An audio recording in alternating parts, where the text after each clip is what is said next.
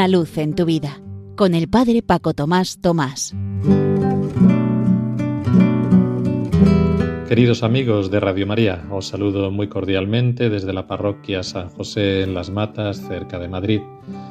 Hoy es la solemnidad de la Inmaculada Concepción de la Virgen María, una de las grandes fiestas de nuestra Madre Celestial, y más aún aquí en España, pues la tenemos por patrona en esta advocación. Siempre que hay una fiesta para alguien, procuramos hacerle un regalo que nos salga del corazón. Y yo creo que uno de los mejores y que más le gustan a la Virgen María es que tratemos de ser como ella, la toda revestida de la palabra de Dios, la que continuamente decía hágase en mí según tu palabra.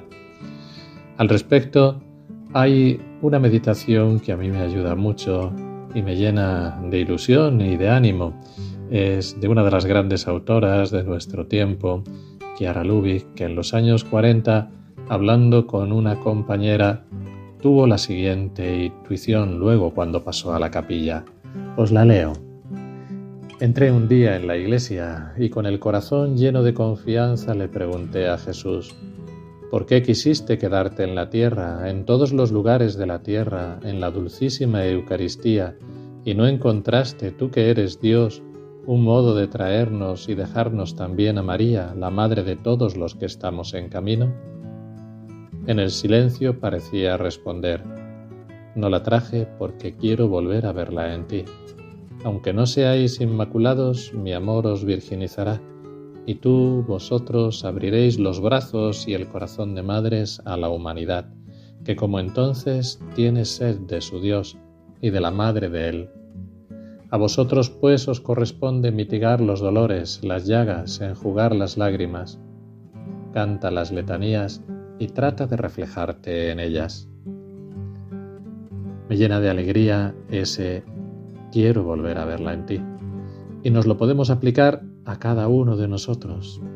Ciertamente María tuvo una gracia especial y una correspondencia única a la gracia, pero también, según nuestro pequeño y pobre ser, podemos de alguna manera corresponder también. Y sí, aunque nos parece demasiado grande, aunque no seamos inmaculados, si vivimos el amor a Dios y el amor al prójimo continuamente, ese amor nos virginizará de alguna manera. Si aprendemos de María, que se puso rápida en camino para servir a su prima Isabel, o que estaba pendiente en las bodas de Caná porque faltaba el vino y quizá nunca aquellos novios supieron cómo les duró tanto el vino. También si nosotros somos la caridad personificada, estamos pareciéndonos a ella y tenemos que abrir nuestro corazón y nuestros brazos como una madre ante cada persona que el Señor nos pone delante.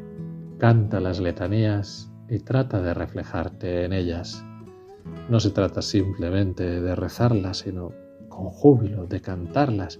Y las letanías son una alabanza a la Virgen María, son piropos que nos nacen del corazón de hijos, pero a la vez también son un compromiso grande y un pequeño examen de conciencia cada una de ellas.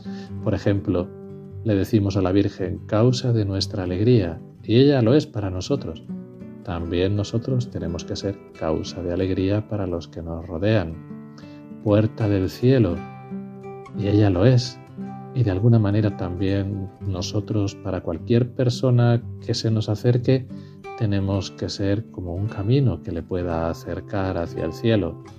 Reina de los apóstoles, también nosotros tenemos que ser apóstoles con nuestro testimonio, con nuestra paz, alegría, servicialidad, y a veces también con la palabra, Madre de la Esperanza, y tenemos que ser esperanza para cuantos nos rodean, consuelo de los afligidos y estar atento entonces a consolar a todas las personas que tenemos al lado, y así con cada una de las letanías. Pues que esta fiesta y este ratito que hemos pasado juntos sea para lo que tiene que ser todo, para gloria y alabanza de Dios.